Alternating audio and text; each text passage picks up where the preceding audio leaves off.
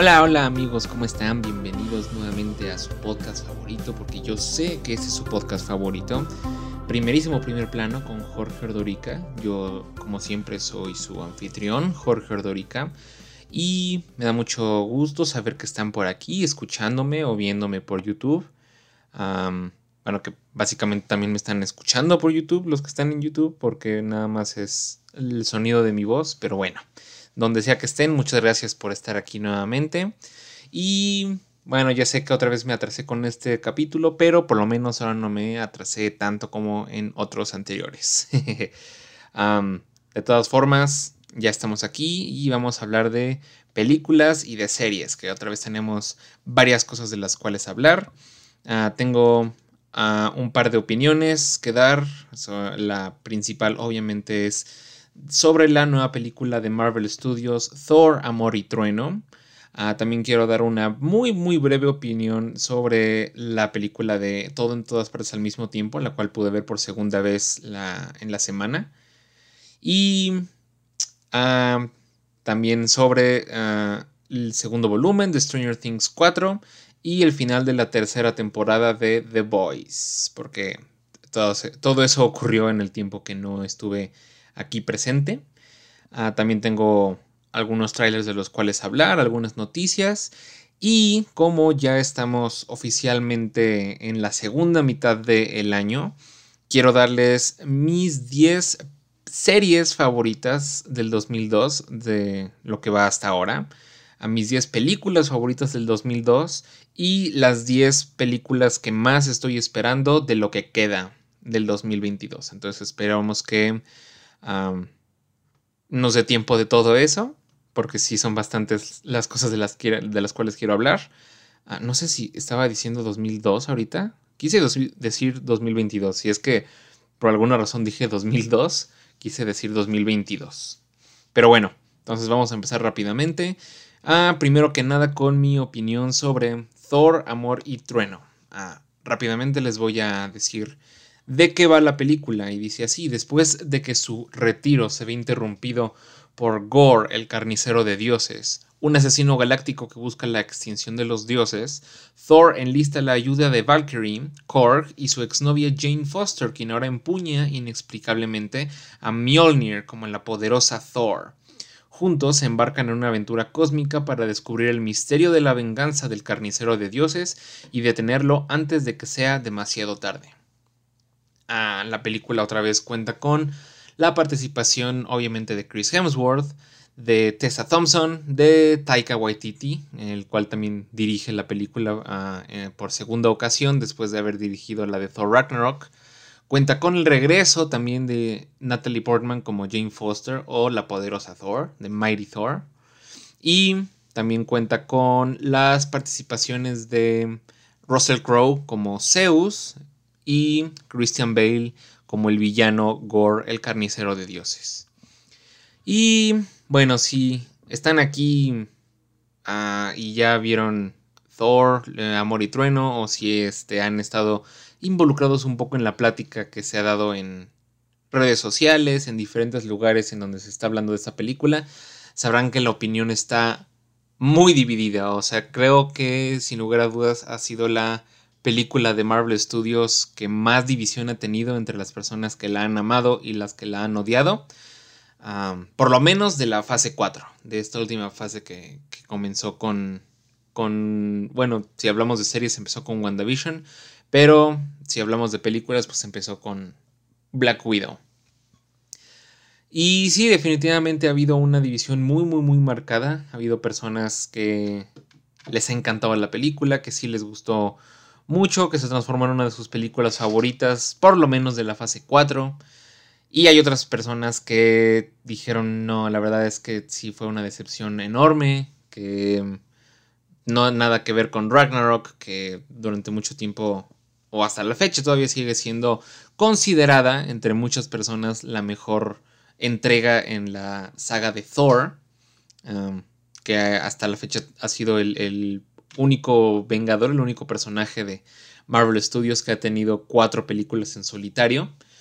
Y pues varias personas, yo incluido, ah, piensan que, Ragnarok ha sido la mejor de las cuatro. Pero, pues sí, hay, hay, muchísimas personas que no para nada. O sea, se les hizo que, el humor ya fue demasiado lejos en, en, esta entrega. Que Taika Waititi, pues, yo creo que se dio cuenta que a la gente le gustó que Thor fuera un poco más relajado, un poco más gracioso, con temas un poco más, este, pues que en lugar de verlo con un lente mucho más serio y sombrío como fueron las primeras dos películas de Thor, pues que, que lo tomen con más ligereza, ¿no? Entonces yo creo que Ah, pues se sintió que así como de, dijo, pues si a la gente le gustó el humor que, tuvo en Thor Ragnarok, lo voy a aumentar a la décima potencia en Thor Amor y Trueno. Y bueno, ¿de qué lado caigo yo en, en, esta, en este balance? Pues realmente mm, no caigo dentro de ningún lado. O sea, no es mi película favorita de, de el MCU. Ah, obviamente, pues, bueno, como dije anteriormente, Thor Ragnarok me sigue pareciendo muy buena. Bueno, me sigue pareciendo la mejor película de Thor. Ah, pero tampoco la estoy odiando como muchas otras personas. O sea, otras personas sí han dicho así como de, no, es que es la peor película y bla, bla, bla. Y ya han hecho de Thor un chiste, ya es un idiota y quién sabe qué. Y puedo entender ese, criticismo, si se dice así, esas críticas hacia la película, porque sí, sí hay varias escenas en donde, pues sí, pareciera como que Thor otra vez es un niño de dos años, ¿no? Ah, que hace o dice cosas que pareciera que es así como de, pues oye, que pensé que ya habías como que entendido en tus otras tres películas y en las otras en donde ha salido todas las de los Avengers pues como que ya, ¿no? Ya había progresado tu personaje, ya habías pasado por cosas que a lo mejor y te hacían no actuar de la manera en que estás actuando actualmente. Ah, eso se sintió como un trabalenguas. Mm, pero... Sí, sí, pues la verdad es que sí, sí entiendo esas críticas, sí entiendo esas observaciones, esas opiniones, sí son totalmente justificadas, pero a mí en lo personal no me molestaron mucho. O sea, no, no fue como un, una, este, algo que me afectara, algo que, que no me hiciera disfrutar la película de la manera en que la disfruté. La verdad es que no, o sea, como que traté de que, bueno, sí están, hay varios chistes, o sea, pensar de que hay varios chistes, hay cosas que a lo mejor no tienen sentido, uh, pero en general la historia me está llevando, me está, me está atrapando. Definitivamente se siente un cambio muy, no muy radical, pero sí se siente un cambio a partir de la segunda mitad de la película. La primera mitad sí se siente así como de chistes, chistes, chistes y jajaja y, este, la relación entre Thor y Jane y el trío amoroso entre Thor, uh, Mjolnir y, Stormbreaker y todo es gracioso y Korg diciendo cosas chistosas y las cabras y todo eso. Yo creo que las cabras definitivamente son la parte que más me molestó de la película. las primeras dos veces que aparecían y que se ponían a gritar, ah, sí estaba chistoso. Pero de repente ya era como la sexta vez en que escuchabas a las cabras gritar y era como de, ok, ya, ya entendimos. El chiste se murió hace 10 minutos. Pero fuera de eso, a mí me entretuvo bastante la historia de Gore, el, villano protagonizado por ah, Christian Bale me gustó bastante. Siento que es una historia que, logró hacer que el villano fuera... que pudieras empatizar un poco con su causa y el por qué está haciendo las cosas que está haciendo. O sea, no es un villano como en la segunda película de Thor, como Malekith, que es como de, ah, solo soy malvado y quiero destruir el universo porque sí. O sea, es, es un buen villano que tiene una razón que yo creo que muchas personas se podrían identificar con esa razón. Muchas personas, si se encontraran en la posición de Gore, a lo mejor y terminarían haciendo las mismas acciones. Entonces, y bueno, fuera de eso, pues está interpretado por Christian Bale, el cual es un actorazo de primer nivel. Entonces, cualquier papel que le pongas a Christian Bale lo va a hacer de manera excelente. Y no es la excepción con, con Gore. y no sé, o sea, en general podría decir que sí me gustó la película, que tiene buenas escenas de acción, sobre todo una que está en blanco y negro, que si han visto los, los trailers, ah, pudieron haber visto un vistazo de esa, de esa pelea. Ah, pero ya una vez plasmada en la pantalla grande se ve estupendo. Me recordó muchísimo a, las películas de Sin City. Y pues sí, en general yo creo que podría ponerle fácilmente un 7.5 un 8 a la película. No, no me molestó en lo absoluto. De nuevo, creo que no entraría en mi top 10, ni siquiera en mi top 15 de películas de, de Marvel. O tal vez sí, pero muy, muy, muy abajo. Ah, pero de todas formas, no es una película que en lo personal haya odiado, que me haya parecido una decepción. simplemente pues es como, ah, bueno, una película más, ¿no? En el catálogo de Marvel Studios.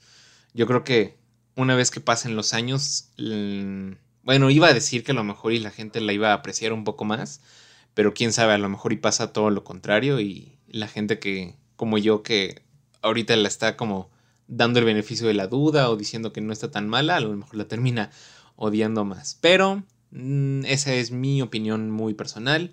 Me gustaría saber qué opinaron ustedes. Si me están escuchando por YouTube, pongan en los comentarios qué opinaron sobre Thor, Amor y Trueno.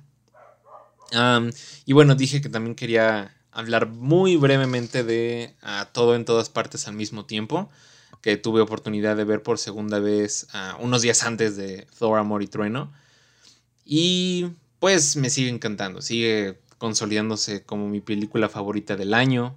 Mm, hay muy pocas posibilidades de que llegue una película que le quite ese papel, ese, ese lugar a, esta película, porque sí, o sea, definitivamente es, es una, una película que tiene de todo y que a muy pocas personas de verdad no les va a generar algo. Y también quería hablar de esto porque, no sé, no sé qué tanta controversia vaya yo a causar diciendo esto, pero uh, si también están al pendientes de las redes sociales, llámese TikTok, Instagram, uh, Twitter, todo eso, uh, a lo mejor se habrán enterado del hecho de que a, a Luisito Comunica no le gustó esta película. Para él dijo así como de, no, pues es que no le entendí, la, este, la película larguísima, todo el tiempo se está dando de vergazos, la verdad es que no, no, muy confusa, no, no, no, no, no me gustó para nada, ya no vuelvo a confiar en la garantía de Cinépolis, la verdad. Y pues a muchas personas pues les pareció así como lo peor del mundo, ¿no? Y nuevamente yo estoy como justo en la mitad de esa conversación o sea, no, no me pareció lo peor del mundo, porque a final de cuentas la opinión de Luisito Comunica pues no va a cambiar mi nivel de, de que tanto disfrute la película, ¿no? O sea, no, no, no me arruina esa experiencia, pero al mismo tiempo sí es como de, pues no sé, o sea, te pones a pensar y dices, eh, o sea, es, algo feo porque tiene un, un gran alcance, eh, Luisito como influencer varias personas que son muy como tal, o sea, si su trabajo es ser influencer, significa que su opinión influencia a otras personas. Entonces, si pongamos un aproximado de 10 millones de personas lo siguen en Twitter, en Instagram, en YouTube, en donde sea, y él sale diciendo que la película de ah, todo en todas partes al mismo tiempo es mala, que es larga, que es confusa, que no tiene sentido y todo eso, un gran porcentaje de esos 10 millones de espectadores que tiene van a ser influenciados por esa opinión y van a decir, no, pues si a Luisito no le gusta, pues a mí no me va a gustar, entonces ya mejor no la veo. Entonces, eso es lo malo de esas opiniones, no como tal que no le haya gustado, porque yo entiendo que no todos podemos tener las, las mismas opiniones. Entiendo que no a todas personas nos van a gustar las mismas cosas. Sé que habrá alguna película que a todo el mundo le parezca buena, pero habrá algunas personas que no les guste mucho, o al contrario, una película que a lo mejor a muchas personas les parece mala, ah, va a haber alguien allá afuera que si le guste algo, que le encuentre algún, ah, alguna cualidad que, que lo haga disfrutar de la película. Entonces, no estoy tratando de tirarle tierra a Luisito Comunica por tener una opinión, porque vaya, a final de cuentas, yo también tengo una película o varias películas, pero ahorita me llegó a la cabeza una en específico que es considerada una obra maestra, es considerada de las mejores películas que han salido en los últimos 10 años. Muchas personas opinaron que debió haberse llevado el Oscar a Mejor Película el año en que estuvo nominada. O sea, admiran al director Richard Linklater cuando la, la hizo por el simple hecho de que se grabó a través de 12 años. Ah, si no saben de qué película estoy hablando, es Boyhood. Boyhood es o sea, una película que trata pues, literalmente como dice el título de la película sobre pues, un, la, historia, la niñez, o sea, la, vida de, niño a adolescente a mayor de edad de, de, un niño, tal cual, ¿no? O sea, un niño que se hace adolescente, que se hace adulto joven. Y pues la película fue muy laureada, muy admirada por la gente de la industria o, los cinéfilos, los críticos, porque se les hizo como un, eh, un, algo impresionante que, hayan tenido el mismo elenco a través de 12 años justamente para mostrar más naturalmente pues, el crecimiento del personaje principal. pero en mi opinión eso fue lo único que tuvo de bueno la película. O sea, sí, wow, qué gran experimento, ¿no? O sea, que el niño que vemos crecer desde los 10 años hasta los 22 haya sido el mismo durante toda la película, ¿no? Pero en general, pues la historia fue como de... O sea, yo pienso, si hubieran agarrado el mismo guion, la misma historia, y lo hubieran hecho de una manera más convencional en un transcurso de cinco meses, la película en realidad no hubiera tenido nada de especial. Entonces, ese tipo de opiniones, pues son normales, ¿no? O sea, no a todos les tiene que gustar lo que a lo mejor a otras personas se les parece una obra maestra. Entonces, no me enoja el hecho de que Luisito haya dicho que no le gustó, simplemente siento que la manera en que lo transmitió hizo que varias personas desistieran de verla y que no probaran por su cuenta el poder ver la película. Otro uh, otra persona que yo admiro mucho y que yo veo sus videos prácticamente diario y que pues sí, también podría considerar como alguien que tiene bastante alcance, es Ricardo Pérez de La Cotorrisa.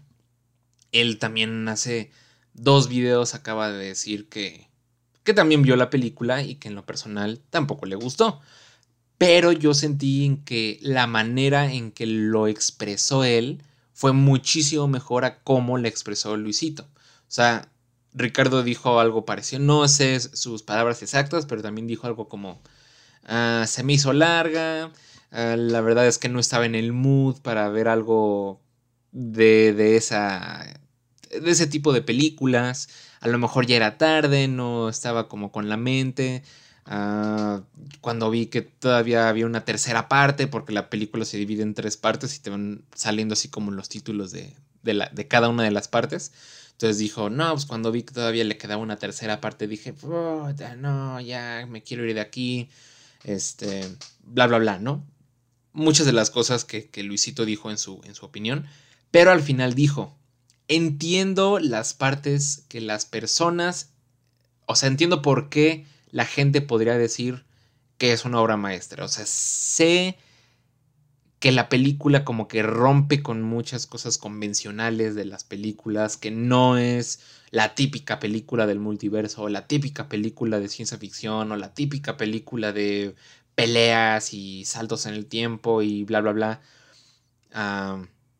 o sea, entiendo todo eso y si la gente la quiere ir a ver y hacerse su propia opinión, yo los invito. Dice, yo personalmente, a mí no me gustó. Entonces, es la diferencia. Es, yo creo que por lo cual la gente le molestó la manera en que Luisito lo, lo, lo dijo, ¿no? O sea, lo único que, dio a entender Luisito en su opinión fue, a mí no me gustó, fue una porquería de película, todo el tiempo se están dando de golpes, hay peleas sin sentido, ah, estuvo larguísima, súper confusa, ya no vuelvo a confiar en la garantía de Cinépolis, bye, ¿no?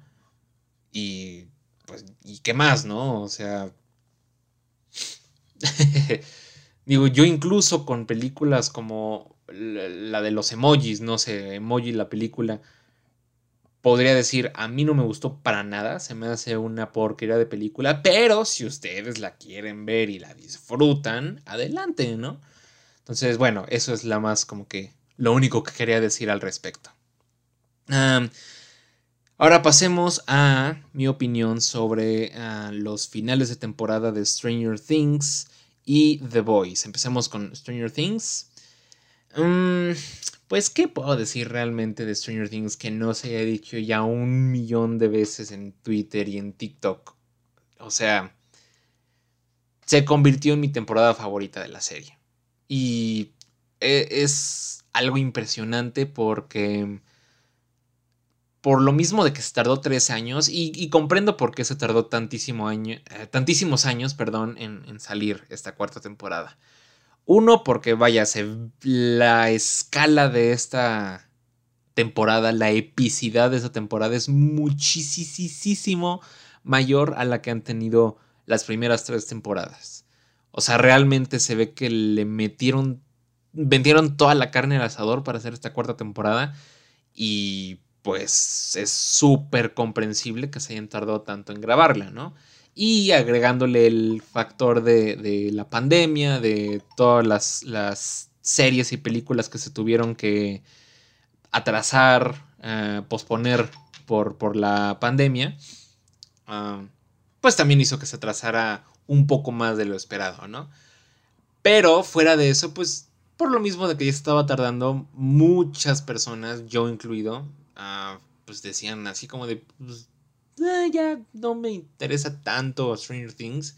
Digo, la voy a ver nada más para no dejarla incompleta, pero realmente no veo qué de nuevo nos puedan ofrecer para captar otra vez nuestra atención. Y vaya que lo hicieron. O sea, de por sí el primer volumen fue muy bueno, muy impresionante. Esos últimos dos episodios, los cuales fueron muy largos. Bueno, el, el, primero, el primer episodio de ese segundo volumen fue como de una hora y diez minutos, algo así, una hora veinte. No fue eh, de los más largos de la temporada, pero el segundo capítulo duró dos horas y media, la cual es casi casi la longitud de una película tipo Avengers uh, Infinity War, ¿no? Entonces, sí fue un, un capítulo pesado que tenías que hacerte un buen cacho en tu agenda para poder verlo de principio a fin sin pausas y pues valió la pena por completo la, espera. Yo creo que los hermanos Doffer deben estar orgullosos de que justamente hayan logrado recuperar la atención de los televidentes de esta manera. O sea, no nada más fue el hecho de que, bueno, pues nada más las personas que quedaban como fans ah, después de, todo el tiempo que nos tardamos, fueron las que vieron la, la, la serie, perdón. No, o sea, fue todo un movimiento Ah, perdón, ese corte tan brusco es que tuve que silenciar mi teléfono porque estaban llegando muchos mensajes. No sé si se llegaron a escuchar en el audio. Pero bueno, estaba diciendo que pues fue todo un movimiento el, regreso de esta serie, de esta cuarta temporada. Ah, y yo creo que también algo que lo ayudó mucho fue la, experiencia que hubo en la Ciudad de México, que, que trajeron así como el escape room, la, experiencia de California, donde podías comprar tu pizza, podías este, patinar en, la pista y también así como los sets o algo así, los cuales desafortunadamente a ninguna de esas tres cosas pude entrar porque los boletos se agotaron en segundos, o sea, fue como de que no, no entendí esa, esa dinámica porque durante todo el tiempo que previo a que se fuera a estrenar toda, toda esa experiencia, en la página web decía que los boletos próximamente iban a salir, y próximamente, y próximamente, y próximamente. Y de repente entro y es ah, entradas agotadas. Y es como de, pues, ¿en qué momento los abrieron? Pero bueno, X, ya no pude entrar y, en fin, ¿no? Pero espero que pronto se pueda abrir otra cosa así y ahora sí tengo oportunidad de, de ir. Pero bueno, esa fue como mi, mi opinión en general de, de esta cuarta temporada. Me encantó. Todas las actuaciones fueron impresionantes. Yo creo que los MVPs de esta temporada fueron ah, nuevamente Eleven. Eleven creo que siempre va a ser el, ah, uno de los mejores personajes de, las temporadas de, de, Stranger Things. Ay, mira, dio la casualidad que cayó en el capítulo 11. Entonces, muy bien ahí. Max también fue un personaje que, resaltó muchísimo esta temporada. Fue casi, casi podría argumentarse que, fue la, el personaje principal de esta cuarta temporada. Y el final, o sea, bueno, a, dónde, en dónde queda su personaje al final de esta cuarta temporada fue, uff, o sea, de verdad que me intriga muchísimo saber qué es lo que van a hacer con ella en la próxima temporada, que ya es la, la última. Y... pues creo que ya, bueno, Lucas también en los últimos dos capítulos se, volvió un muy buen personaje, tuvo una muy buena participación y Caleb McLaughlin tuvo la oportunidad de demostrar. Ah, bueno, claro, estaba olvidando a el rey de reyes, Eddie Monson, que nuevamente, así como Bob Newby o como Alexei en las temporadas anteriores, se transformó en el personaje que todos terminaron amando, a pesar de que solo salió en esta temporada. Es Uf, no, o sea, mis respetos al actor Joseph Quinn, que lo hizo magníficamente, que me sorprendió muchísimo saber que era inglés, porque Eddie Monson para nada se le nota el acento inglés. Y pues sí, es definitivamente de los mejores personajes que nos ha dado Stranger Things. Y claro, pues Steve Harrington no podía faltar, él también es como rey de reyes. Y pues sí, en general me, encantó esta temporada, como dije, se transformó en mi temporada favorita y pues espero que la espero que la espera para la última temporada no sea igual de larga que, que para esta cuarta, ¿no? De todas formas, ahí estaré esperando y pues ojalá sea igual o mejor que, esta cuarta temporada. Y finalmente tenemos uh, pues el final de temporada de la tercera temporada de The Boys, el cual fue este jueves que acaba de pasar. Y ah, pues también la temporada 3 se transformó en, mi favorita de The Boys. Tuvo muchísimos momentos que me explotaron la cabeza. vaya, fue la temporada que tuvo a Hero Gasm, el mejor capítulo que ha existido en la historia de The Boys. No por el evento del Hero Gasm como tal, sino en general fue como un muy buen capítulo. Y los dos capítulos que le siguieron a Hero Gasm también fueron increíbles. Llevaron a los personajes a lugares a donde no me imaginé que iban a llegar. Muchas personas quedaron un poco decepcionadas por el final de temporada y también entiendo por qué. O sea, en general podría decirse, pues los personajes están en el mismo lugar en donde empezaron en esta tercera temporada. si hay algunas cosas que, bueno, no voy a spoilear absolutamente nada si es que no han tenido oportunidad de ver el final o la tercera temporada en general. Si hay algunos personajes que, que quedan en un lugar muchísimo más sombrío en, al final de esta temporada, que para la siguiente temporada va a ser interesante ver cómo manejan esos cambios en sus personajes. Pero en general sí, o sea, The Boys con esta tercera temporada también se consolidó firmemente como una de las mejores series que he visto en toda mi vida. Entonces, si no han tenido oportunidad de ver The Boys, de verdad, véanla.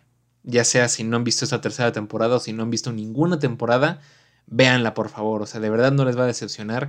Solamente no la vean con sus papás porque no es una serie para nada. O sea, si Game of Thrones era una serie que la gente decía, hoy no, es que esta esta serie no la puedo ver con mis papás porque tiene muchas escenas un poco fuertes. Esta es otro nivel completamente. O sea, no hay manera de que sea una noche de series de, en la televisión cómoda si la estás viendo con tus papás. O sea, de verdad, vela solo o con tus amigos. Ah, y bueno, ahora vamos a pasar rápidamente con las noticias para después pasarnos a los top que les tengo preparados. se estrenó ah, ya hace un par de días el primer tráiler de la película The Woman King, que está dirigida por Gina Prince Bythewood, ah, directora de la película de The Old Guard que pueden encontrar en Netflix. Ah, y esta película de The Woman King está protagonizada por Viola Davis, John Boyega y Lashana Lynch. esta película parece ser de esas películas que puede quedar, que, puede que queden nominadas a, al Oscar a finales de año, o a principios más bien del siguiente, y se ve que Viola Davis va a dar la interpretación de su vida. Ah, es, un rol en el que no la hemos visto anteriormente y se ve que le quedó como anillo al dedo y está perfecta ella en este rol. Ah, si tienen oportunidad de ver el tráiler, ¿saben qué voy a empezar a hacer que no lo había pensado antes? No sé por qué. Voy a empezar a, dejar los links de los trailers de los que hablo en la descripción del video en YouTube. Porque, pues, capaz de que les digo, ah, sí, vayan a ver el tráiler, pero por alguna u otra razón no lo encuentran o, quieren como que encontrarlo fácilmente, se los voy a dejar en el link de YouTube. Si me están escuchando por Spotify y quieren ver el tráiler, se los voy a dejar rápidamente en, en la descripción del video en YouTube. Ah, y si me están viendo en YouTube, pues nada más, si lo quieren encontrar, va a estar ahí abajo, ¿no? Entonces, eso es lo que voy a hacer se estrenó también el tráiler, este apenas acaba de estrenarse hoy, de la película de Day Shift, de los realizadores de John Wick, literalmente en el tráiler dice, de las personas que le enseñaron a John Wick a patear traseros, ¿no? Y protagonizada por Jamie Foxx, Dave Franco y Snoop Dogg. Esta película va a tratar de un grupo que se dedica a cazar vampiros, pero pues con acción y pues, vaya, si me hubieran dado mil años para pensar en un trío menos convencional que el que está aquí Jamie Foxx, Deep Franco y Snoop Dogg, nunca lo hubiera logrado. A lo mejor y, no sé, Meryl Streep, ¿no? Lo hubiera agregado y para, para que fuera todavía más eh, poco convencional.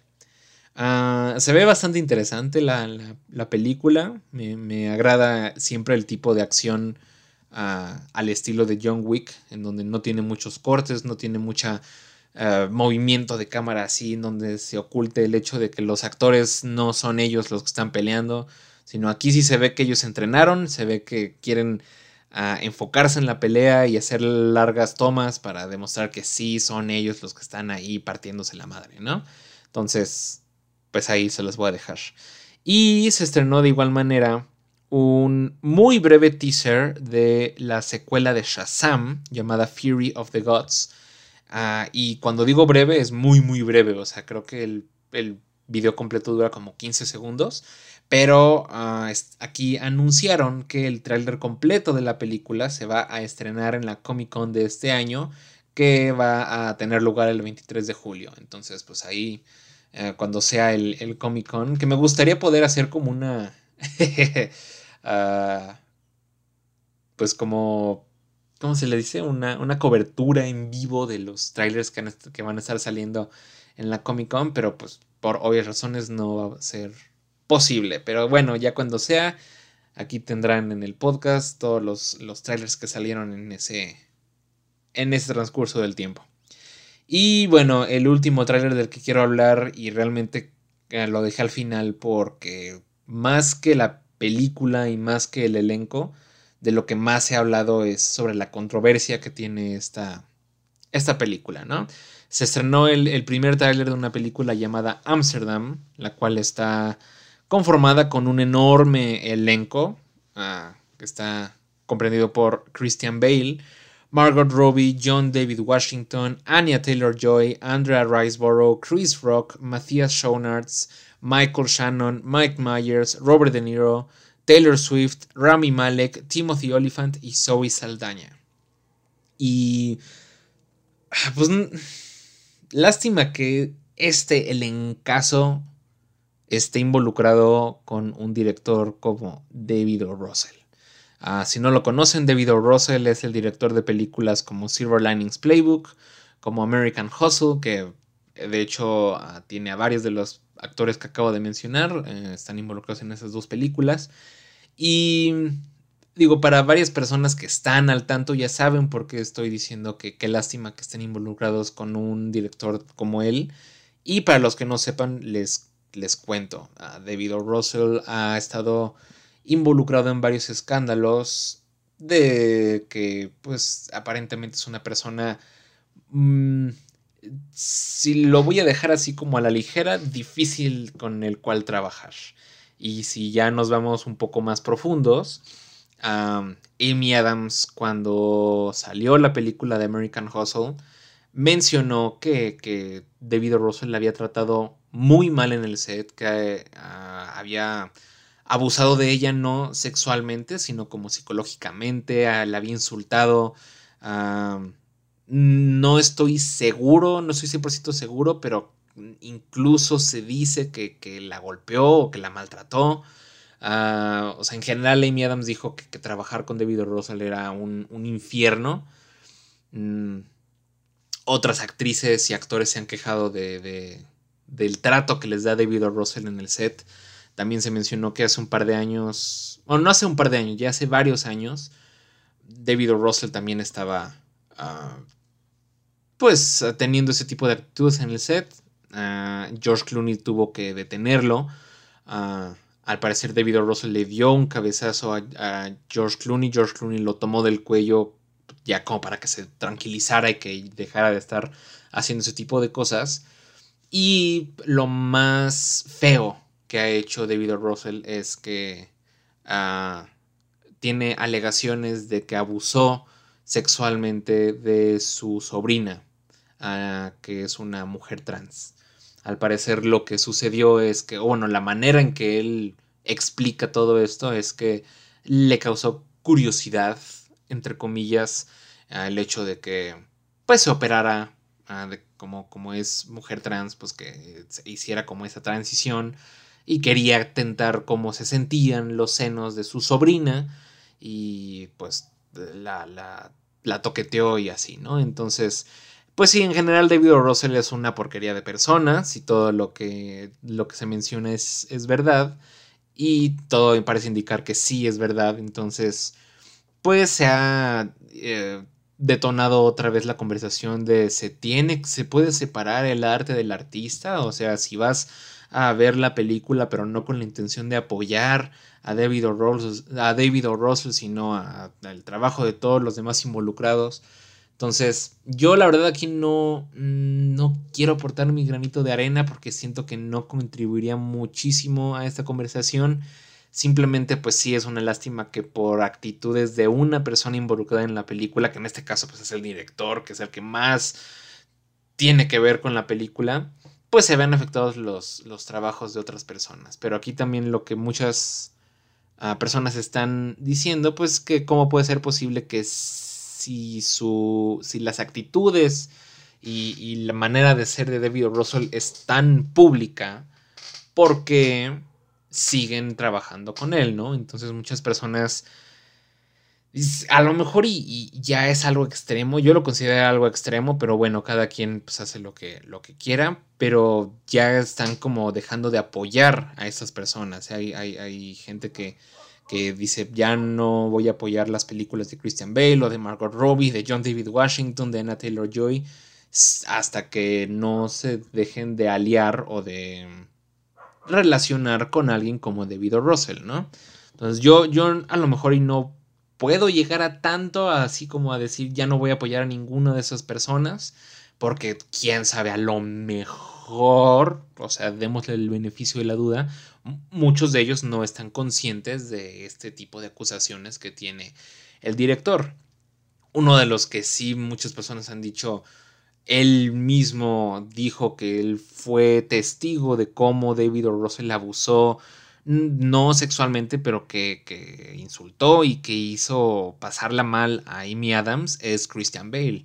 Entonces dicen, ¿cómo es posible que después de que haya dicho ese tipo de cosas, todavía se haya, pues, vuelto a trabajar con él, ¿no? Entonces, pues, no, no sé, no sé qué es lo que vaya a pasar con esta película, no sé si de alguna manera se pueda que vayan a la gente pueda ir a verla para pues ver el trabajo de otras personas sin necesidad de apoyar a, a David o. Russell. Creo que la digo la manera en que se me ocurre es verla en Cuevana o algo así, ¿no? O sea, una manera en que pues tal cual no aportes o no ayudes, no le des dinero a, a, a David o. Russell, ¿no? Pero pues sí, es una, es una lástima porque en realidad la película se ve buena. O sea, antes de que yo estuviera al tanto de todo este tipo de acusaciones en contra del director, yo vi la película y dije, oh, se ve bastante buena, ¿no? Tiene un, un reparto muy bueno y pues sí, digo, lástima. Hay una disculpa. y bueno, ahora pasemos rápidamente a, a, las noticias que no tienen nada que ver con, con los trailers. Eh, una noticia un poco triste fue que pues falleció James Caan, un, el actor famoso por sus roles en El Padrino, en Misery y en Elf. no estoy 100% seguro de, la causa de su muerte, pero sí falleció en el transcurso de esta semana y media. Pues es toda una lástima porque la verdad es que era un... tiene un gran talento. Uh, estas tres películas que mencioné por lo menos son de las mejores en las que ha salido. Uh, son todo un hito en, en, en, la historia del cine y gran razón por la cual fueron todo un éxito fue pues, por su participación. Entonces pues sí se le va a a extrañar y esperemos que, que su familia esté en paz. Ah, por otra parte, se mostró el primer vistazo del actor mexicano Tenoch, Huerta, Tenoch, Tenoch, no sé, Tenoch, creo que sí, Tenoch Huerta, como el personaje del Rey Namor en Black Panther Wakanda Forever. Y ya desde hace mucho se sabía que iba a cambiar un poco el contexto de ese personaje, ya no iba a ser tal cual como Atlante, que ya iba a tener un poco más de las raíces mexicanas, que justamente un actor como Tenoch Huerta puede aportar al personaje. Y ese primer vistazo se ve muy bueno. Sé que hay también muchísimas personas que odian al personaje, perdón, odian al, actor. La verdad, a mí lo que haga o deja de hacer no me importa. Si hace un buen trabajo en, en la película, me doy por bien servido, ¿no? Y la verdad es que este primer vistazo, que en realidad es como un poco arte conceptual, pero si así logran plasmarlo tal cual en la película, se va a ver impresionante, ¿no? Ah, otra noticia es que Maya Hawk, la cual conocerán como su papel de Robin en Stranger Things, ah, se une oficialmente al reparto de la nueva película de Wes Anderson llamada Asteroid City. Ah, y ella se va a unir a un reparto que ya está conformado por los actores Tom Hanks, Margot Robbie, Brian Cranston, Scarlett Johansson, Tilda Swinton, Jeffrey Wright y Adrian Brody. Y bueno, también es un elencazo, pero pues la verdad es que no nos debería sorprender mucho porque Wes Anderson siempre logra reunir a este tipo de talento en sus películas, ¿no? Entonces, ah, pues estará interesante pues, ver qué papel desarrolla ella tenemos la noticia de que después del el estreno y el éxito en taquilla que tuvo Minions Nace un Villano, se confirma la cuarta entrega de Mi Villano Favorito, la cual está programada para estrenarse en 2024. Ay, disculpen si, está, si se escucha en el fondo un perro. Ah, no es mío, es de un vecino, supongo, pero por alguna razón se puso a ladrar como loco ahorita. Sí, ahí está. otra noticia es que Michael Mann dice que le gustaría hacer una secuela de Hit. no puedo comentar muchísimo al respecto porque no he visto la primera parte. Sí es una de las películas clásicas que he querido ver porque tiene pues, a, actores de la talla de Robert De Niro y, Al Pacino. Entonces pues sí es, es una una que está dentro de mi lista de pendientes. regresando un poco a, noticias y que tienen que ver algo con Stranger Things, los hermanos Duffer, que son los creadores de esta serie, ah, avisaron que abrieron oficialmente su ah, casa productora, la cual se va a llamar Upside Down Productions o algo así. Ah, pero que se va a dedicar exclusivamente a hacer materiales para Netflix series, películas, etcétera, pero específicamente para Netflix, ¿no? Y dos de los proyectos más importantes que anunciaron con la apertura de esta casa productora es que están desarrollando una adaptación ah, de una serie live action del anime de Death Note que se va a estrenar en Netflix. esta noticia me tiene un poco con los sentimientos encontrados porque la película que se estrenó hace unos años de Death Note no me gustó para nada. Death Note ha sido de las de los únicos animes que he visto y la verdad es que me encantó. Entonces el hecho de que hayan hecho la película, pues como que dije, pues vamos a dar el beneficio de la duda, pero no fue para nada bueno. O sea, lo, único redimible de esa película live action fue este Willem Dafoe como Ryuk. Ah, pero de ahí en fuera, no. Entonces, eh, confío un poco más en el talento de los hermanos Doffer. Espero que, que logren hacer algo muchísimo más apegado al anime, muchísimo más fiel a, este, el material original, algo que los fans de Death Note puedan disfrutar y puedan decir, pues si no has visto el anime te recomiendo la serie live action, que es prácticamente lo mismo y está muy bien hecho. Porque, pues no sé, como que en general los animes no han sido muy bien adaptados a live action, pero eh, nuevamente los hermanos Doffer tienen bastante talento, entonces esperemos que logren algo bueno. Y la, el otro proyecto que anunciaron es un spin-off de Stranger Things que en sus palabras pues no va a tener mucho que ver, o sea, no va a ser como para nada la, lo que hemos visto en Stranger Things. No sé si vaya a tratar de un personaje en específico o vaya a ser como a lo mejor, y estoy pensando, y por fin van a poder hacer el spin-off de la, de la chica esta que salió en el capítulo 7 de la temporada 2, que a nadie le gustó.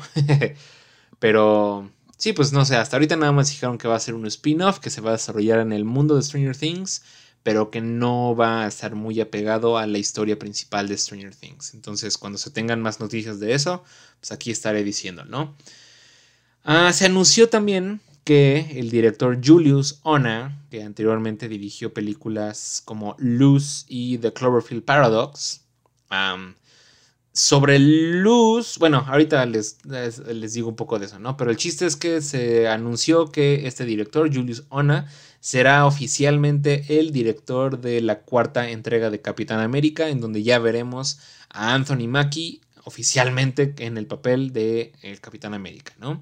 Entonces, bueno, lo que les estaba diciendo es que de estas dos películas que mencioné de, de este director, Luz, Sí es considerada una película muy buena, con actuaciones por parte de Tim Roth y Octavia Spencer. Pero The Cloverfield Paradox es una porquería de película. Entonces, digo, esperemos que el Julius Ona que esté, que vaya a dirigir esta cuarta película de Capitán América sea el Julius Ona de Luz y no el de The Cloverfield Paradox. Porque vaya que The Cloverfield Paradox, oh Dios. Le tenía mucha fe a esa película por el hecho de estar ah, dentro del universo, así entre comillas, de Cloverfield. Y su campaña de marketing fue impresionante. El hecho de que hayan sacado el tráiler y que hayan dicho justo en ese mismo momento, ah, sí, se estrenó el tráiler, pero hoy mismo se estrena la película y la van a poder ver en Netflix en unas cuantas horas. Fue como de, oh, y nos explotó la mente a todos pero al mismo tiempo como que se entendió por qué no gastaron tanto en su campaña de marketing, porque, uff, no, no, no fue una buena película. Entonces, pues vamos a darle el beneficio de la duda, esperemos que, que logre algo impresionante con, con este personaje y, ya veremos, ¿no? Ah, siguiendo con noticias sobre el Marvel Cinematic Universe, se anunció que Charlie Cox y Vincent D'Onofrio regresarán a sus papeles como Daredevil y Kingpin respectivamente para la próxima serie de Marvel Echo. El personaje de Echo ya lo vimos en la serie de Hawkeye, que es la sobrina de Kingpin, o la sobrina como adoptada, por así decirlo, de, Kingpin. Y uh, se rumora que el rol de Daredevil en esta serie será el de buscar a una antigua aliada y pues aparentemente esa aliada será Jessica Jones. Entonces, si este rumor es verdad, tendremos el regreso tanto de Charlie Cox como de Vincent D'Onofrio y también de... Ay, se me olvidó el, nombre de la actriz que hace de, de Jessica Jones. Ah, y sale también en, en Breaking Bad. Christian Ritter. sí, de, de Christian Ritter como Jessica Jones. Entonces, pues poco a poco todo parece indicar que estamos trayendo de regreso a los personajes de, las series que salieron de Netflix de, Marvel, lo cual pues, es emocionante y esperemos que sigan respetando el tipo de serie que era Daredevil, Jessica Jones y todo eso, ¿no? siguiendo con noticias de Marvel, también nos anunciaron que veremos los primeros vistazos de las series animadas de X-Men 97, de Marvel Zombies y la segunda temporada de What If en la Comic Con de este año. Me emociona el hecho de que Marvel vaya a regresar a la Comic Con, porque creo que durante dos años no ha sido... Ah, no han ido, entonces no ha habido ningún avance de Marvel así jugoso en, la Comic Con. Ah, digo, por otra parte, pues, han estado los D23 de Disney y los Investor Day y los este, Disney Plus Day y todos esos, entonces también nos han mostrado algunos avances, pero como tal en la Comic Con no han salido. Y pues además de, de esas tres series, yo creo que también podemos esperar avances de a lo mejor y la segunda temporada de Loki, a lo mejor de Black Panther, a lo mejor de The Marvels o Ant-Man and the Wasp Quantumania, a lo mejor y nos anuncian como el resto de la fase 4 o a lo mejor y ya nos van a decir, ah, sí, con tal película termina la fase 4 y a partir de esta en adelante ya va a ser la fase 5, lo cual siempre es muy emocionante. Entonces, pues ya veremos qué más nos tienen preparado en la, en la Comic Con. Ah, y eh, finalmente tenemos la noticia de que James Cameron ah, se rumora que no va a dirigir la cuarta y quinta entrega de Avatar. Entonces, al parecer, la siguiente película después de Way of Water va a ser la última película de Avatar dirigida por James Cameron. Como apenas es un rumor, pues obviamente no se tiene todavía ni idea de quiénes vayan a ser los posibles candidatos para dirigir las últimas dos películas de Avatar. Pero pues también estaremos al pendiente, ¿no?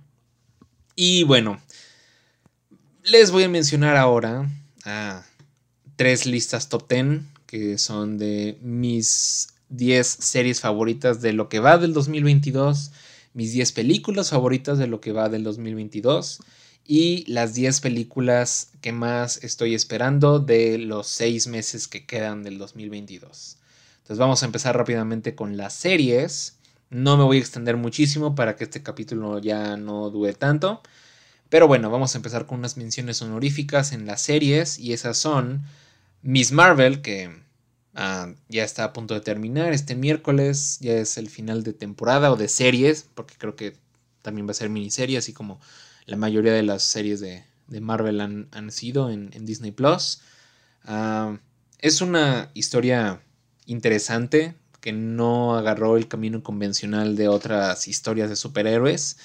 Y ah, el personaje de Miss Marvel, de Kamala Khan, ah, pues ha sido muy entrañable, entonces va a ser muy padre poder verla ahora con, con Capitana Marvel en la de The Marvels. también tenemos la serie de Pam y Tommy, la cual cuenta la historia sobre todo el escándalo que sucedió cuando se filtró el sex tape de Pamela Anderson y Tommy Lee. Y tenemos al final una mención honorífica para Obi-Wan Kenobi, que realmente la tengo en mención honorífica porque ha sido... no he visto tantísimas series este año. La verdad es que si hubiera podido tener oportunidad de ver más series, no hubiera quedado ahí porque la verdad es que no fue de mi total agrado. Pero bueno, ahí está. Sí tiene sus partes interesantes, pero pues ahí. En el lugar, ahora sí entrando a la lista de lleno, en el lugar número 10 y 9, tengo dos series que están muy abajo de la lista porque no han terminado las, las, las temporadas. Vaya, ni siquiera han avanzado muchísimo como para poder decir que es toda una temporada completa. En el lugar número 10 tengo Westworld, la cual nada más ha tenido tres capítulos de esta cuarta temporada. Y en el lugar número 9 tengo Only Murders in the Building, la cual también nada más ha tenido tres capítulos en la segunda temporada, pero de los cuales ah, estos tres capítulos de sus respectivas series han sido muy interesantes, me han tenido mi, atención pegada a la televisión y pues estoy intrigado, ¿no? Yo creo que lo que buscan las series con, cada capítulo que empieza y acaba es que te quedes intrigado para poder regresar la siguiente semana y ver los nuevos capítulos, lo cual han logrado a la perfección estas dos series. Entonces, número 10, cuarta temporada de Westworld, número 9, segunda temporada de Only Murders in the Building. En el número 8 tengo Moon Knight, eh, esta otra serie de, Marvel que se estrenó este año. Ah, la verdad es que sí me gustó. Nuevamente a lo mejor y no alcanzó las expectativas que, que estaba buscando. Pero simplemente la actuación de Oscar Isaac en el papel de Moon Knight y de sus múltiples alter egos mm, fue lo, suficiente como para poder agregarla en esta lista. Entonces, ah, espero que el personaje lo sigan desarrollando en otras películas, en otras series. Me encantaría verlo pronto en otras cosas. Entonces ahí tienen a Moon Knight en el lugar número 8. En el lugar número 7 tenemos la tercera temporada de Atlanta. Ah, de esta serie que su creador Donald Glover describió como Twin Peaks pero con raperos y yo creo que en esta tercera temporada más que nunca demuestra por qué lo hizo llamar así. La serie es cada vez más surreal, tiene cosas que...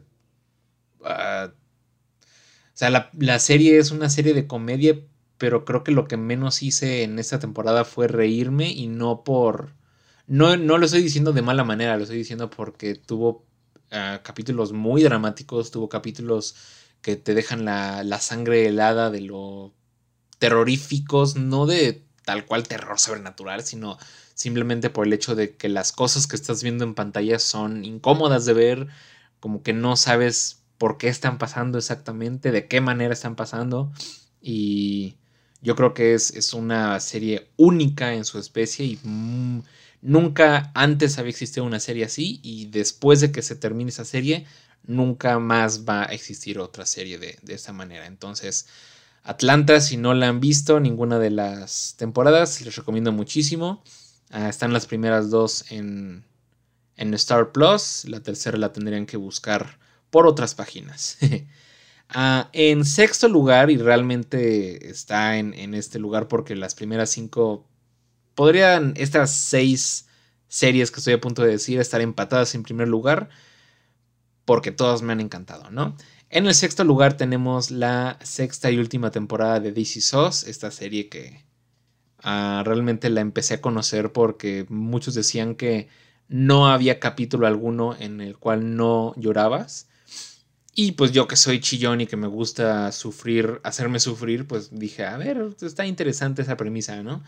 Y tal vez no sea de que en todos los capítulos lloras, pero sí en todas las temporadas lloras por lo menos en unos 4 o 5 capítulos. y esa no fue la excepción con esta última temporada. la, la, historia cerró perfectamente, todos los personajes tuvieron el final que se merecían y pues se volvieron como muy entrañables en, en mi vida. Ah, marcó un antes y un después esta serie en mi vida, como que fue de las series que, que a pesar de que no vi junto a mi novia la mayoría de los capítulos, sentí como que la estaba viendo con ella porque la veíamos casi al mismo tiempo. O sea, le avisaba, oye, hoy hubo un nuevo capítulo de DC SOS y casi casi lo poníamos al mismo tiempo y nos poníamos a comentar a través de WhatsApp qué es lo que opinábamos del capítulo, ¿no? O sea, era eh, esta sexta temporada, que fue la única que vi en tiempo real, ah, ha sido de esas series que, pues que sí, que siempre me han hecho de, han tenido de qué hablar y pues me da mucho gusto que exista una serie de esta, de esta calidad en mi vida, ¿no? En el quinto lugar tenemos la primera temporada de Peacemaker. Esa serie realmente me sorprendió muchísimo porque pues no esperaba muchísimo de ella. uh, se estrenó, bueno, se anunció que iba a estrenarse esta serie incluso antes de que se estrenara la, película del Escuadrón Suicida. Y realmente, o sea, en el momento en que se anunció, yo creo que no fui el único que pensó, pues, ¿qué pueden hacer con un personaje como el de John Cena en una serie completa? O sea, Mm, de verdad él, o sea, su personaje era el indicado para tener su propia serie, o sea, Idris Elba, Margot Robbie, cualquier otro personaje no era más interesante que el de John Cena y no, resultó que John Cena fuera de que es un excelente actor y que es muy chistoso y que le dio una profundidad al personaje de Peacemaker, realmente James Gunn sí tenía una historia que contar con este personaje y le contó magistralmente con ah, escenas de acción increíbles, con, con una historia, no sé, muy, muy buena. Realmente me encantó y estoy muy emocionado de que la hayan renovado para una segunda temporada. Que eh, esa es como la, la, única queja que tengo con esta serie fue que anunciaron la segunda temporada antes de que se acabara la primera. Entonces, pues ese hecho hizo que cualquier momento de tensión y de que, oye, a lo mejor y Peacemaker se puede morir aquí, desapareciera por completo. O sea, ibas a decir, no se va a morir porque todavía hay una segunda temporada, ¿no? Entonces, pues, wow, ¿no? Pero fuera de eso, realmente no le encuentro falla alguna a esta serie. Y si no la han visto por el hecho de que creían que iba a estar mala, realmente se las recomiendo muchísimo. Ah, en cuarto lugar tenemos la tercera temporada de Barry, que ya se le he recomendado a muchas personas siempre que en Instagram o en Twitter o en cualquier red social en donde varios amigos míos pongan, recomiéndenme una serie nueva para poder verla, ¿no? Siempre invariablemente les recomiendo Barry, porque siento que es una serie que no es muy profunda en el hecho de que no cuesta trabajo entenderla, de que no necesitas haber visto otras cosas o este, saber más de algo para entenderla. O sea, es una premisa muy básica que es un asesino a sueldo, se enamora del teatro y quiere empezar a ser actor y salir de la vida de asesinatos y muertes. Y ya. Y es una comedia negra que poco a poco, más que una comedia con tintes de drama, se ha convertido en un drama con tintes de comedia definitivamente esta tercera temporada, al igual que con Stranger Things y así, se transformó en mi temporada favorita de la serie porque tocó temas muchísimo más profundos, se metió de lleno al personaje principal que está protagonizado por Bill Hader, en su mente, en su trastorno, en el hecho de que no es una persona buena. Entonces, pues sí, la verdad es que también me emociona mucho el hecho de que ya le hayan... Uh, confirmado por una cuarta temporada, que realmente, si no lo hubieran hecho, el último capítulo de esa tercera temporada hubiera funcionado a la perfección como un final de serie. Pero, vaya, o sea, siempre se agradece que, vayan a hacer nuevas temporadas de tus series favoritas. Ah, en tercer lugar tenemos The Voice, la cual pues, ya hablé de ella eh, hace ratito, entonces ya no tengo mucho más que decir. Simplemente, pues sí, si no la han visto, vayan a verla, ¿no? En segundo lugar, también a una serie de la cual ya hablé anteriormente, que es la cuarta temporada de Stranger Things. Y en primer lugar tenemos la aún sin terminar sexta temporada de Bear Call Saul, la cual en el momento en el que estoy grabando este episodio ah, está ya a unas cuantas horas estrenarse la segunda mitad de la temporada y me emociona muchísimo, estoy nervioso, estoy asustado, estoy muy feliz de que ya vaya a regresar por fin esa serie y al mismo tiempo estoy triste de que pues ya vayan a ser los últimos episodios de toda la vida. Pero sí, o sea, Better Call Saul se siente como una extensión de Breaking Bad y Breaking Bad es mi serie favorita de toda la historia, entonces pues difícilmente alguna otra serie de este año iba a tener el puesto número uno. Ah, ahora vamos con mis 10 películas favoritas del 2022. También tengo unas cuantas menciones honoríficas, ah, las cuales son The Adam Project, película con Ryan Gosling. No, perdón, Ryan Reynolds. Ah, la película como tal no es impresionante, pero me entretuvo bastante, sobre todo por el hecho del papel del niño que es, o sea, fácilmente podrías creer que de verdad los directores y los productores de la película viajaron al pasado, agarraron a Ryan Reynolds de niño y lo trajeron aquí para poder interactuar con su versión más, más vieja, porque al, niño le sale a la perfección el papel de Ryan Reynolds, o sea, la química que tienen entre ellos dos, que prácticamente son el mismo personaje, pero uno es de niño y el otro pues es de adulto, ya, o sea, se siente muy buena, ¿no? Y la verdad es que a pesar de que no es la historia más original y, tiene los personajes más memorables, esa interacción entre ellos dos sí me pareció entretenida, ¿no? Ah, eh, la siguiente mención honorífica que tengo es Sonic the Hedgehog 2 o Sonic la película 2, Sonic 2, la película, no sé cómo se haya llamado en español, pero me gustó. Ah, creo que es una muy buena sorpresa el hecho de que las dos películas de Sonic no hayan apestado por completo. Ah, si te entretienen, si son buenas y el hecho de que esta segunda parte haya tenido una escena post créditos que haya hecho gritar a la gente como si hubieran visto al, al Spider-Man de Andrew Garfield y Tobey Maguire por primera vez, fue algo fuera de este mundo. O sea, y también a mí personalmente me emociona mucho ah, el rumbo que vaya a tomar la tercera parte de, de esta próxima trilogía. Y mi, última mención honorífica es Lightyear, que apenas, apenas la acaban de sacar de esta, de esta lista de top 10. Ah, si no hubiera sido por una película que voy a mencionar al ratito, ah, si hubiera quedado en el top 10. Nuevamente, como había dicho en mi opinión hace unas semanas, Lightyear no es mi película favorita de Pixar, pero me hizo sentir como niño otra vez, me hizo comprender el hecho de que ah, pues a Andy le haya encantado esta película cuando la vio en 1995, ¿no? Pero sí, la verdad es que me, gustó mucho, ¿no? Y bueno, en décimo lugar, ah, es una película de la cual también obviamente ya hablé el día de hoy, es Store Love and Thunder, sé que hay muchas personas que no van a estar para nada de acuerdo en que la ponga en el décimo lugar del año. Pero bueno, ahí está, ¿no? A mí sí me entretuvo, sí me gustó, entonces ahí está. En el noveno lugar tenemos la otra película de Marvel Studios que se estrenó en el año y esa es Doctor Strange in the Multiverse of Madness. Igualmente, sé que hay muchísimas personas a las cuales no les encantó esta película, pero a mí personalmente sí me gustó. Me emocioné con algunas partes, me encantó el hecho de que hayan tenido los huevos de hacer que Scarlet Witch, que anteriormente era, era pues una heroína en las películas de Avengers y así la hayan transformado en la villana de esta película. Ah, pues sí, me, gustó bastante. Y pues los cameos, a pesar de, que hayan sido muy breves, fueron muy buenos. En octavo lugar tenemos Hustle, de la cual también ya hablé hace un par de semanas, esta película de Adam Sandler, en donde hace el, el papel de un reclutador de un equipo de básquetbol. Ah, me encantó el hecho de que Adam Sandler haya podido de nuevo demostrar sus, sus, dotes este, actorales de, drama y que haya podido hacer una película de este deporte que tanto le encanta, porque si lo piensan bien, Adam Sandler, pues sí es como muy, muy amante de las películas de...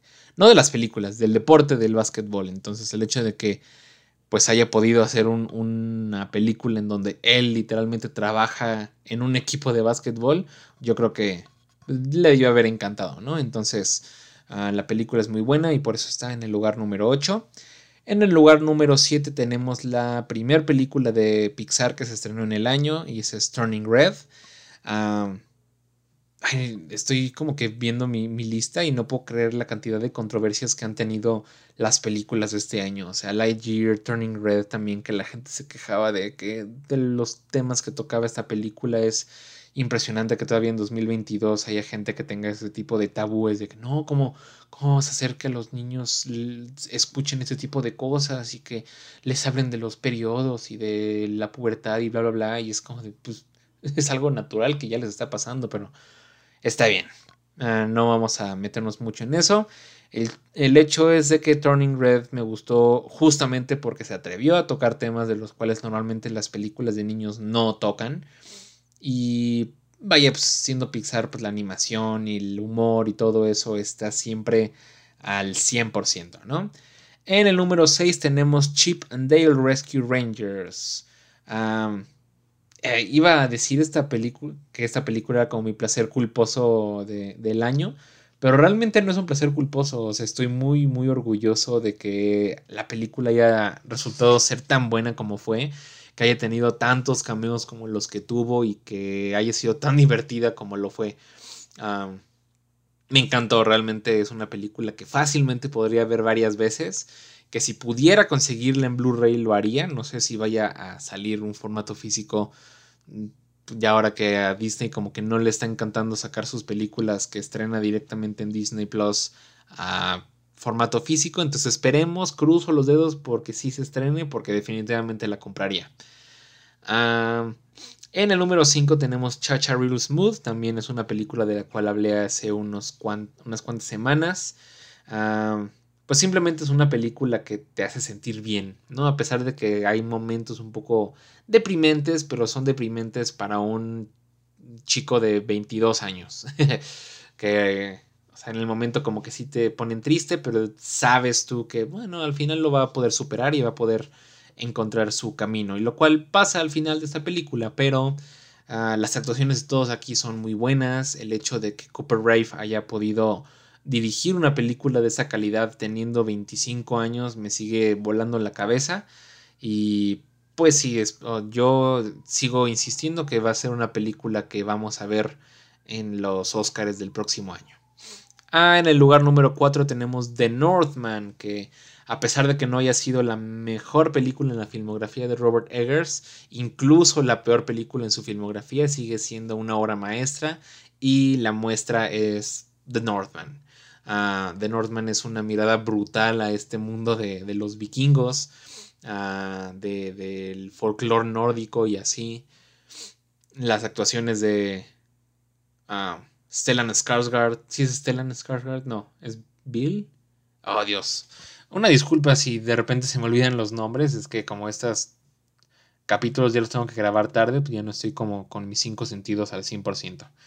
Pero según yo, o sea, definitivamente es Skarsgård, pero... Ah, Alexander, ni siquiera fue ninguno de los dos que mencioné. sí, Alexander Skarsgård hace un, uh, una interpretación brutal como Hamlet. Y pues también Anya Taylor Joy, Nicole Kidman y todos ellos son, son brutales en esta película. En el tercer lugar tengo la que yo podría considerar mi película de acción favorita del año. Ah, y esa es Top Gun Maverick. Realmente la experiencia que tuve con Top Gun Maverick viéndola en 3D, no, en 3D no, perdón, en IMAX, es algo que, uff, o sea, es irrepetible. Eh, me puso la piel chinita el hecho de sentirme adentro de la cabina del avión y saber que, que los actores y sobre todo Tom Cruise están realmente adentro de aviones volando y arriesgando su vida nada más para entretenernos es es algo que siempre se le va a agradecer a Tom Cruise, ¿no? Y, el hecho de que todavía a la edad que tenga lo siga haciendo es, es, es genial, ¿no? Y Top Gun Maverick realmente se merece al 100% el hecho de que sea la película más taquillera del año hasta lo que va. Y pues sí, espero que, que así como reconocieron a Mad Max en su momento en los Oscars y en todas las la temporada de premios en la que estuvo nominada, también lo hagan con, con esta. En el segundo lugar tengo The Batman, ah, la cual en mi opinión no considero una película de acción a pesar de que tiene varias escenas de acción. La considero más como una película de superhéroes dirigida por David Fincher. Sé exactamente que no está dirigida por David Fincher, sé que Matt Reeves es el que se tiene que llevar todas las palmas, simplemente la manera en que está hecha la película se me parece mucho como si estuviera viendo una película de David Fincher. Entonces, pues Matt Reeves realmente sí, este, eh, se voló la barda con esta película. Robert Pattinson le cayó la boca a todos los haters y Paul Dano es un excelente villano. Y en primer lugar, bueno, pues también es una película de la cual ya también di mi opinión en dos capítulos separados, que es Everything Everywhere All at Once. Yo creo que no es sorpresa para nadie el hecho de que esta película sea mi favorita del año, ¿no? Y ya di mis razones y pues así fue mi, top 10. Y finalmente para cerrar, no me voy a extender mucho con esta lista. Son mis 10 películas más anticipadas de lo que queda del 2022. Tengo también unas cuantas menciones honoríficas. Y esas menciones honoríficas son ah, en ningún orden en particular. Ah, Shazam, Fury of the Gods, Black Adam, The Woman King, Avatar, The Way of Water, The Fablemans, que va a ser como algo así como Roma, pero para Steven Spielberg, uh, Strange World de Disney, Don't Worry Darling con Florence Pugh y Harry Styles, Bullet Train, también una película de los creadores de John Wick, pero protagonizada por Brad Pitt, See How They Run, que es una película de la cual me acabo de enterar su existencia, que es algo parecido a Knives Out, pero dirigida por Wes Anderson. No está dirigida por Wes Anderson, nuevamente nada más estoy eh, describiendo la vibra que me dio el tráiler de esta película. Y es eso, ¿no? O sea, uh, Knives Out, pero dirigida por Wes Anderson. No estoy seguro de quién la dirigió, pero, pero pues sí. Uh, también tenemos The Whale, uh, que va a estar protagonizada por Brendan Fraser. Y The Sun, que va a estar dirigida por el mismo de The Father y va a estar protagonizada por Hugh Jackman, Vanessa Kirby y Laura Dern. Y bueno, mis 10 películas ahora sí más anticipadas de lo que queda de este año son Bardo, la nueva película dirigida por Alejandro González Iñárritu y protagonizada por eh, Daniel Jiménez Cacho. En el número 9 tenemos Disappointment Boulevard, dirigida por Ari Aster y protagonizada por Joaquín Phoenix. En el número 8 tenemos la nueva película dirigida por Martin Scorsese llamada Killers of the Flower Moon, en donde vamos a ver a Leonardo DiCaprio, Jesse Plemons y Robert De Niro a interpretar diferentes papeles y pues muy seguramente quedar nominados al Oscar. en número 7 tenemos la entre comillas biopic porque ya sé que es como una historia ficticia de la actriz Marilyn Monroe ah, protagonizada por Ana de Armas. En el número 6 tenemos la secuela de Black Panther Wakanda Forever en el número 5 tenemos la versión de Guillermo del Toro de Pinocho. En el número 4 tenemos justamente la siguiente película de David Fincher llamada The Killer, protagonizada por Michael Fassbender. En el número 3 tenemos la nueva película de Damien Chazelle llamada Babylon, protagonizada por Brad Pitt y Margot Robbie. En el número 2 tenemos Glass Onion, A Knives Out Mystery, que es la secuela, por así decirlo, de Knives Out, que de nuevo va a estar protagonizada por Daniel Craig y va a tener un reparto que va a incluir a actores como Dave Bautista, como Edward Norton, a Kate Hudson, a Leslie Odom Jr., entre otros también de súper altísima calidad. Y en primer lugar tenemos Nope, la nueva película dirigida por Jordan Peele. Ah, siempre que Jordan Peele saque una nueva película de terror va a estar en los primeros lugares de, del año. Y ahora como pues ya, se fueron películas como Doctor Strange, como The Batman y todas esas, pues ahora esta es la que queda como número uno. Entonces, bueno, estas fueron las tres listas que tenía por mencionar el día de hoy. Me gustaría saber también cuáles son sus listas, cuáles fueron sus series favoritas de lo que va del 2022, cuáles han sido sus 10 películas favoritas de lo que va del 2022 y cuáles son sus 10 películas más esperadas de lo que queda del 2022. Y bueno, pues eso es todo por hoy. Espero que les haya gustado nuevamente el capítulo. Ah, pónganme en los comentarios todo lo que les, les pregunté. Compartan con sus amigos este podcast. De verdad me, me ayudaría mucho que, lo dieran a conocer si es que les gusta. Eh, que lo compartieran, que se suscribieran, que le dieran like a, a mis videos. Y bueno, pues no sé exactamente cuándo vamos a, bueno, cuándo voy a hacer el siguiente capítulo, porque ya saben que ah, acostumbro mucho a atrasarme ah, un par de semanas con, los capítulos. Pero ah, pues ahí nos estaremos viendo próximamente, o bueno, escuchando. Ya se está aproximando cada vez más eh, mi primer invitado especial, el cual estoy muy emocionado. Ya me volvió a confirmar que sí iba a participar, nada más estoy ya nada más afinando los últimos detalles para poder hacer el capítulo con él. Entonces, espérenlo muy pronto. Mm, no sé si dar la primera pista de quién es. Mejor me espero el siguiente capítulo para, para poder afinarlo más y ya les empiezo a dar pistas de quién puede ser ah, la persona a la cual estoy por invitar, uh, bueno, a, que apadrine los capítulos con invitados especiales. Entonces, pues ahí nos vemos pronto, espero que les haya gustado este capítulo. Nos vemos en el cine o si no en la sala de televisión de su casa. Bye bye.